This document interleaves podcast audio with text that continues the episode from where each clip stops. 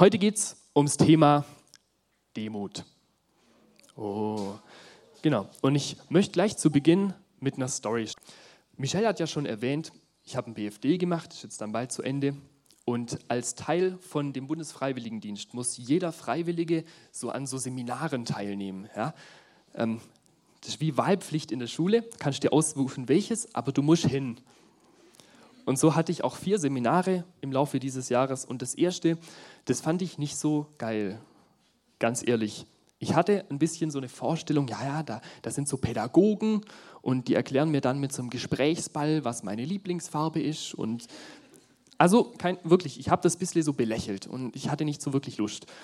Musste da aber halt hin, gell? Und dann der Seminarleiter, der war so, hatte immer so eine Fließjacke an, hat immer geschwitzt, hatte so eine Nickelbrille irgendwie und, und immer die gleiche Hose angefühlt. Und ich fand den ganz komisch irgendwie. Und das war so für mich der Pädagoge. Ja? So sieht ein. Ja, ich, also sind Pädagogen hier. Müsst jetzt nicht die Hand heben. Ähm, nein, aber wirklich, wirklich, das ist mir jetzt wichtig, dass wir, dass wir da ernst bleiben, weil ich habe dem wirklich, ich habe dem wirklich Unrecht getan. Ich hatte eine sehr geringe Meinung von diesem Mann und habe ihn schon verurteilt, bevor er sich überhaupt vorgestellt hat, bevor ich überhaupt wusste, wer ist denn das eigentlich? Ja, der war mein Seminarleiter, das heißt, für die Zeit von dem Seminar, das war eine Woche, war der für mich verantwortlich, für mich und alle anderen Freiwilligen, mein Leiter. Ja? Und ich hätte ihm eigentlich Respekt zollen sollen für die Arbeit, die er für uns alle macht. Aber ich war früher mal auf einer freien Schule und da habe ich eben gelernt, wie Pädagogen sein können. Ich hoffe, ich tue jetzt keinem Unrecht, wenn jemand da ist. Und dementsprechend hatte ich totale Vorurteile und habe den schon verurteilt, bevor, ich, bevor das Seminar eigentlich losging und hatte so gar keinen Bock. Und ich möchte euch mal ganz kurz, es gab nämlich einen, so wir wollten es ein bisschen interaktiv machen heute, gell? Ja, man soll es ja immer anschaulich machen. Das war eigentlich nicht die Veranschaulichung. Es gab einen Tag, da haben wir so Workshops machen müssen. Also da gab es eine Zeit, so ja, Zeit mit dir und Gott und dann gab es Workshops. Und da gab es ähm, so drei Punkte, ich weiß nicht, war hier so eine Liste mit verschiedenen Angeboten. Und eins davon war äh, Häkeln, Mandalas malen oder Mandala, je nachdem, ich weiß nicht. Da scheiden sich ja die Geister. Und das dritte, da habe ich schon gedacht, Freunde, wirklich, wir sind doch jetzt nicht im Kindergarten. Also ich habe wirklich Besseres zu tun. So, das Jahr ist für Gott, ja, und dann soll ich häkeln. So ich, ja, und dann war ich halt schon so, Alter, ich glaube, ich, ich sage einfach, ich gehe aufs Klo und dann komme ich nicht wieder oder so. Aber dann, das ist jetzt sehr schön anschaulich, ich weiß. Und dann gab es aber ein Angebot und das hat genau der Seminarleiter gemacht. Und das habe ich gar nicht gewusst zu dem Zeitpunkt. Und das hieß, das Leben von Petrus und die Rolle von Gnade in seinem Leben. Und ich dachte so, Häkeln, Mandalas, irgendwie Frisbee gab es auch noch irgendwie. Und dann, pff, Petrus. Und ich dachte so, das passt ja mal gar nicht da rein. Und das fand ich mega. Ich habe so gedacht, ja, okay, wenn dann das, ja, dann lerne ich vielleicht noch was. Und dann habe ich gecheckt, das macht mein Seminarleiter. Und ich dachte so, nein, da gehe ich lieber häkeln. So, äh, wirklich. Und dann habe ich aber gedacht, nee, komm, jetzt, jetzt, du bist hier, um was zu lernen, jetzt gehst halt hin. Und dann war ich da und habe schon gedacht, hey, come on, jetzt, jetzt fängt der an, der Pädagoge. ähm, und ich hatte schon gar, kein, gar keine Lust, habe mir schon Ausreden überlegt. Ich war schon so, ey, wirklich, was mache ich denn hier? Und irgendwas, kein Witz, ich wollte gehen, aber irgend, irgendwie habe ich es nicht gemacht. Irgendwas hat mich auf meinem Platz gehalten und ich bin sitzen geblieben und habe zugehört. Und auf einmal wurde alles leise. Der Typ kam rein. Und ich habe schon so gemerkt, hey, irgendwas ist anders. So. Und dann fängt der an und sagt, ja, es geht heute um Petrus, die Rolle von Gnade und so, ja der hatte auch so eine ganz, komische, so eine ganz komische Stimme. Aber ich fand es gar nicht mehr komisch irgendwie. Und dann fängt er an zu erzählen und sagt, ja, ich möchte euch jetzt heute ein Zeugnis geben, wie ich Gottes Gnade erleben durfte. Und ich war so, okay, gucken wir mal. Na hat er angefangen zu erzählen, wie er Gottes Gnade erleben durfte. Und das ist jetzt kein Witz. Am Ende habe ich schier geheult. Ich saß einfach nur da und dachte, scheiße, dem habe ich es richtig Unrecht angetan. So. Und war voll ertappt. Und ich habe schier geheult zum einen, weil die Story wirklich heftig war. und mich das sehr berührt hat. Und zum anderen, weil ich gemerkt habe, Gott hat mich gerade voll dabei ertappt, wie ich richtig hochmütig geworden bin, wie ich, wie ich richtig stolz war und dachte, ey, ich bin besser als der. Ich trage keine Fließpullis. Ich schwitze nicht. Okay, jetzt vielleicht schon. Ich rieche besser. Wir haben auch Deo hier. Nein, wirklich. Das, das hat mich voll berührt, weil ich gemerkt habe, ey, ich habe dem so Unrecht getan. Das war richtig unfair.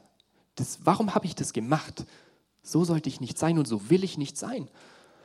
Und dann bin ich später zu ihm hin und, und habe ihm alles erzählt und habe gesagt, was ich für eine geringe Meinung von ihm hatte, warum ich Pädagogen nicht mag, warum ich ihn nicht mag. Das habe ich wirklich so gesagt und der stand wirklich da und war so kurz, okay. Und, und dann habe ich ihm aber auch erzählt, was seine Story mit mir gemacht hat und dass Gott mich berührt hat und mein Herz verändert hat. Und er hat auch schier geheult. Und wir waren so geil, oder? Mit zwei Männern. Ja, kommst du richtig männlich vor dann bei sowas. Ja. Da ist der Stolz nicht mehr da, Freunde. Ja, und dann, dann war er so dankbar und war so bescheiden und meinte, hey, gib Gott die Ehre, er hat gerade dich verändert. Und er war so dankbar, dass Gott ihn und seine Arbeit dazu benutzt hat, mich zu demütigen und mir das zu lehren. Und seit dem Tag hatte ich einen heiden Respekt vor diesem Mann, einen Ultra-Respekt. Wenn du erst mal weißt, hey krass, was der schon alles erlebt hat mit Gott und du denkst so, ja, mein Glaube ist Senfkorn, Molekulargröße hat mein Glaube manchmal, ja. So viel dazu, zur Story. Gut, jetzt haben wir auch schön die Veranschaulichung, genau. Das Mandala, genau. Nee, das war mir einfach wichtig, so einen Rahmen zu geben, weil das hat mich hauptsächlich bewegt, einfach heute über Demo zu sprechen. Ich wollte euch einfach da ein bisschen einen Background dazu geben. Genau. Und dieser Typ war mein Seminarleiter. Ja? Und damit sind wir auch schon bei meinem ersten Punkt. Und das ist nämlich, dumm, Demut in Leiterschaft. Oh, das nenne ich Timing. genau. Wir lesen in 1. Petrus 5. 5. Ebenso ihr Jüngeren, ordnet euch den Ältesten unter, alle aber umkleidet euch mit Demut im Umgang miteinander, denn Gott widersteht den Hochmütigen, den Demütigen aber gibt Gott Gnade. Wow, was für, was für ein Vers. Ganz oben, ebenso ihr Jüngeren ordnet euch den Ältesten unter. Das heißt, mein Job als Freiwilliger wäre es gewesen, mich ihm unterzuordnen, sprich demütig zu sein vor ihm und ihn zu achten als meinen Leiter und ihn zu respektieren und seine Autorität anzuerkennen. So hätte es sein sollen von Anfang an. Danach war es dann auch so. Warum ist es wichtig, dass wir unsere Leiter ehren? Da sind wir eigentlich auch schon beim ersten sogenannten Nugget. Ja, wir haben im ICF so Nuggets, das sind so Zitate oder, oder Sätze, wo einfach Wahrheiten sind, die dich persönlich bauen und wo wir auch näher ans Herz Gottes kommen und mehr verstehen, was, was er möchte. Genau, und das ist nämlich folgender Satz. Demut vor der Leiterschaft führt zu Einheit in der ganzen Gemeinde. Demut vor der Leiterschaft führt zu Einheit in der ganzen Gemeinde. Und das ist wichtig, weil wir müssen eins verstehen. Im Königreich Gottes, ja, es gibt eine geistliche Welt und es gibt einen geistlichen Kampf. Es gibt Gott und es gibt aber auch den Teufel. Gott gewinnt, das ist safe, immer. Aber trotzdem haben wir Leiter, die im geistlichen Kampf und in der geistlichen Welt ganz vorne an der Front stehen. Und die bekommen alles ab.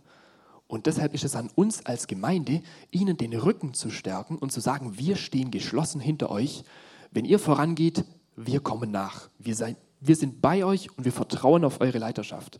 Wir vertrauen darauf, dass Gott euch Weisheit schenkt, um diese Church zu leiten. Und deshalb ist es so wichtig. Und wenn ich sage Gemeinde, ja, so, dann meine ich nicht, ah, es, es gibt die Landeskirche, da gibt es die katholische, die evangelische, die Hillsong, die Bethel, die, das, IC, das ICF. Ja. Wenn ich sage Braut Christi, der Leib Christi, wir sind alle Gottes Kinder. Ja. Das ist, was uns verbindet. Und wenn wir alle Gottes Kinder sind, dann heißt das ganz logisch, wir sind Brüder und Schwestern im Glauben. Und das hat dann Power, wenn wir gemeinsam nach vorne gehen fürs Königreich Gottes. Und das fängt damit an, dass wir demütig vor unseren Leitern werden und sagen, wir vertrauen auf eure Leiterschaft Und wenn du vorangehst, gehe ich nach. Und da bleibe ich auch. Und deshalb ist das wichtig.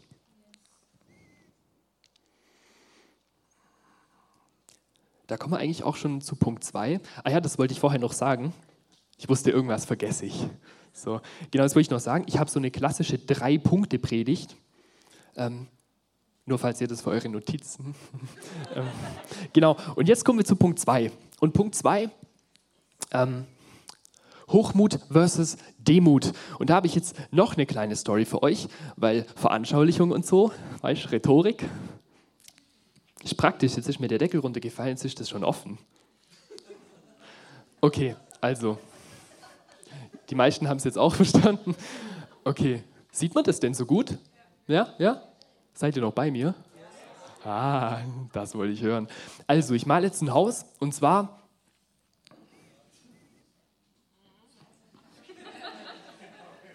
Ja, ich. Ja, das habe ich noch nie geblickt, wie das geht.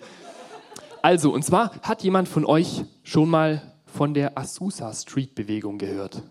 Dürft ruhig die Hände heben, ist. Trotzdem sind wir nicht in der Schule, ne? Kleiner Side Note. Cool. Ganz kurz.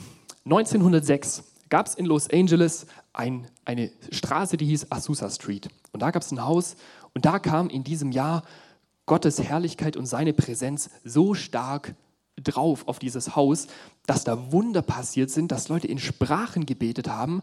Die sind einfach nur hin und wurden geheilt. Da sind Leute ohne Beine hinkamen, mit Beinen raus. Solche Dinge sind da passiert. Gott hat dort Gnade und Herrlichkeit geschenkt und so viele Wunder getan. Und das, das ging so lange gut, bis irgendwelche Leute kamen.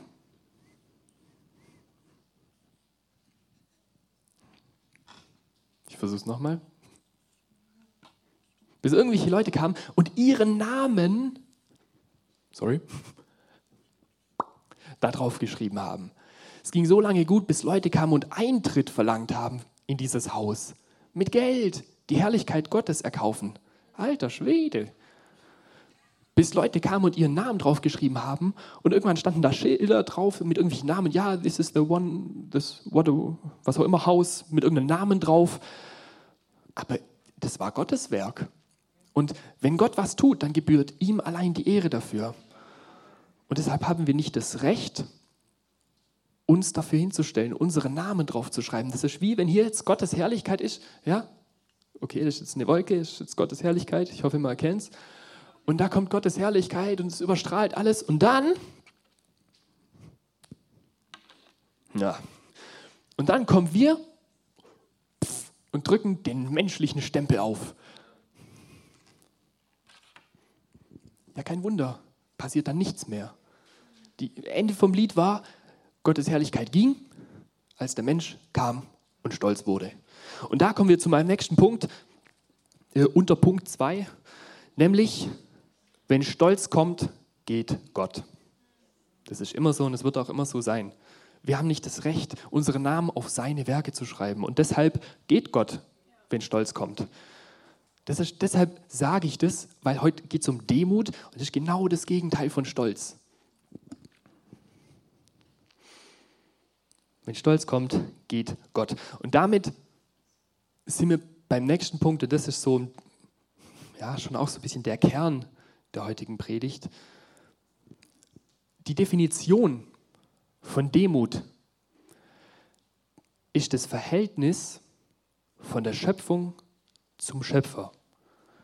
Das ist, was Demut eigentlich bedeutet. Demut beschreibt unser Verhältnis als Schöpfung zu unserem Gott, als unserem Schöpfer.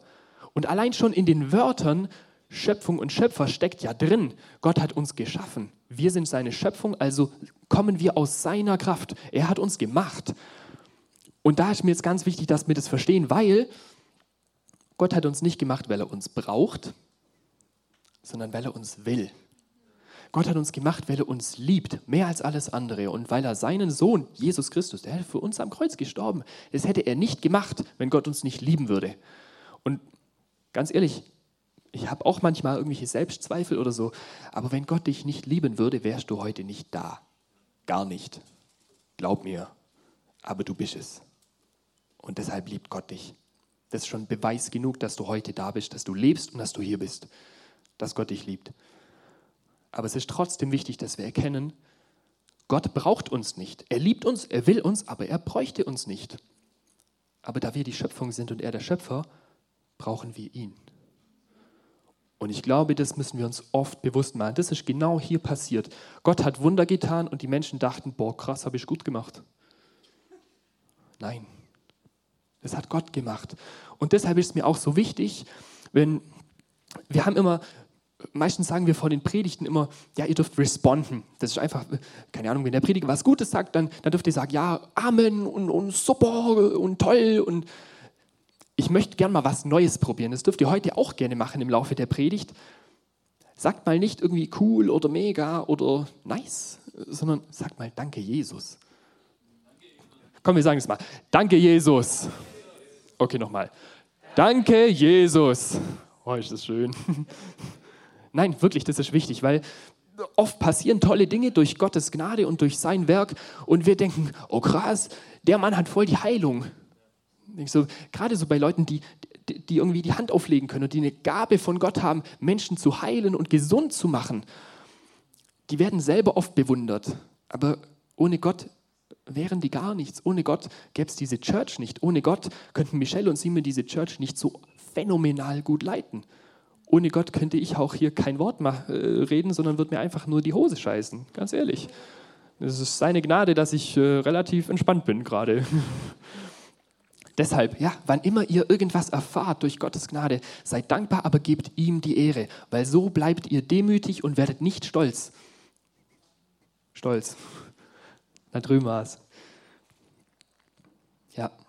Und jetzt, Freunde, wenn du bisher noch nichts aufgeschrieben hast und dir nur eine Sache notieren willst oder merken willst, dann bitte diesen Satz. Und das ist mein nächster Punkt. Und das ist so ein bisschen auch der Kern oder Höhepunkt der Predigt. Wahre Demut heißt zu erkennen, wer du bist und gleichzeitig, wer du nicht bist. Wir sind die Schöpfung, wir sind nicht der Schöpfer. Das war so, das ist so und das wird auch immer so sein. Wahre Demut heißt zu erkennen, wer du bist und wer du nicht bist. Demut heißt zu erkennen, was kann ich, was kann ich nicht. Demut heißt zu erkennen, was kann ich selber machen und wo brauche ich jemanden. Ohne Gott können wir gar nichts. Und zu erkennen, dass wir Gott brauchen, einfach nur um zu, zu sein, das ist wahre Demut. Zu erkennen, ohne Gott kann ich nichts, bin ich nichts und werde ich auch nichts sein, weil was nicht von Gott kommt, hat keinen Wert. Das ist nicht sinnvoll. Freunde, das ist mir echt wichtig. Was, was, was sind wir und was sind wir nicht? Uns als Church macht aus, dass Jesus bei uns ist und dass wir ihm nachfolgen und dass er Kirche baut. Und das ist immer so, das heißt immer, ja, Simon und Michelle bauen Kirche. Ja, machen sie, aber Jesus macht es mit ihnen. Gott benutzt uns alle, um sein Königreich zu bauen, aber es ist sein Königreich.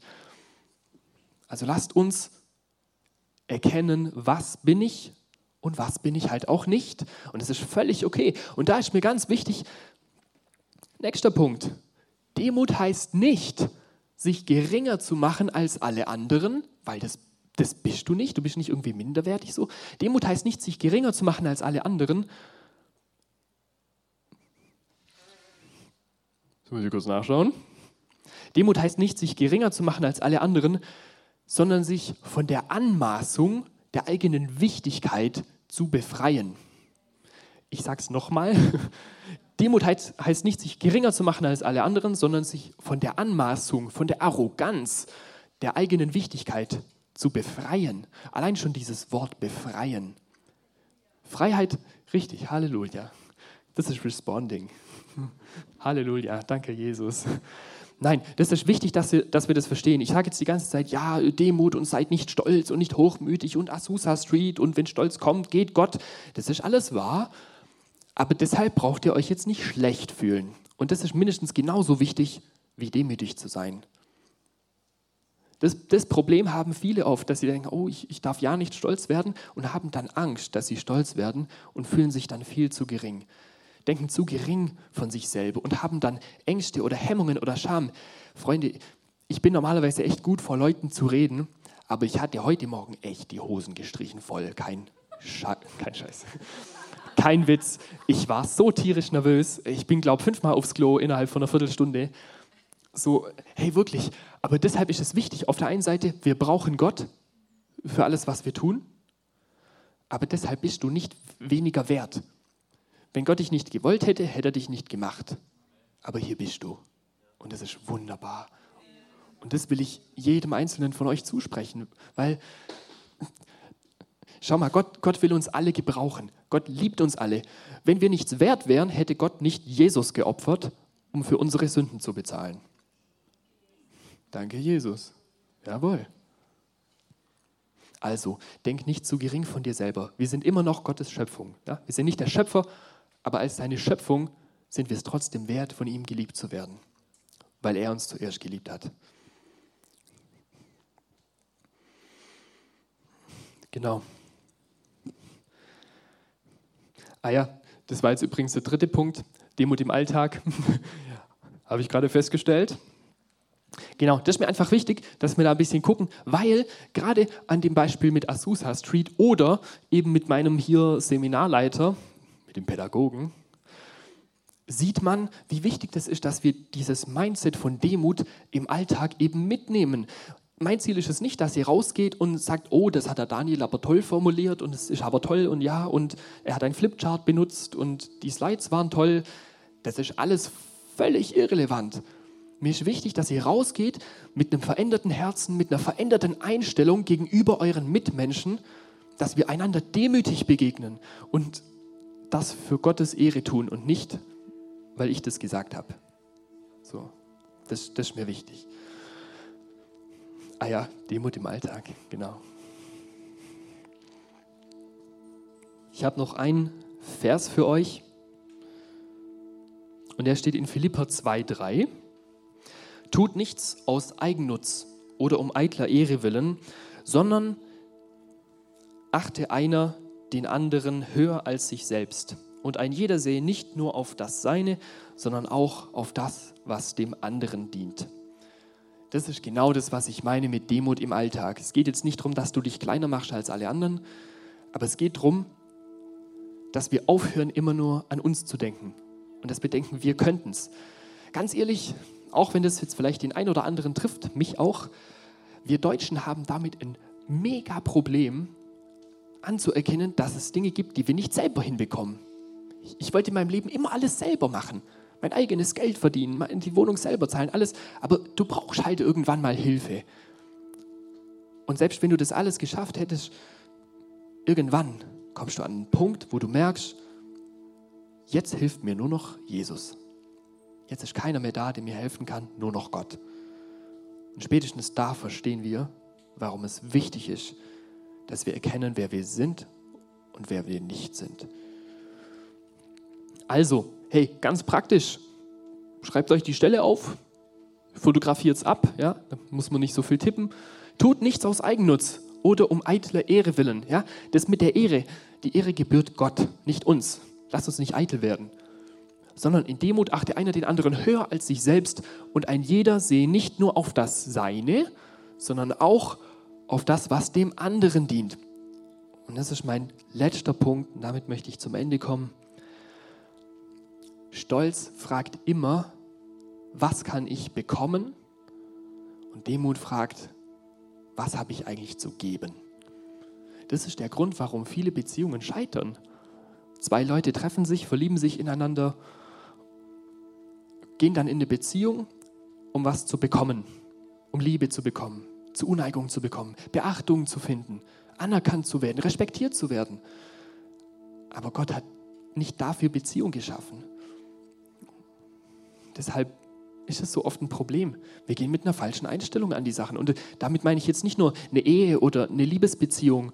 Das gilt auch für Freundschaften. Das gilt für deine Arbeitskollegen, für deinen Chef, für deinen Leiter, für uns alle gilt es. Wenn wir uns immer nur fragen, was kann ich bekommen, was habe ich jetzt davon und das jeder macht, ja, gute Nacht um 6 Uhr. Da können wir heimgehen. So wird es nichts.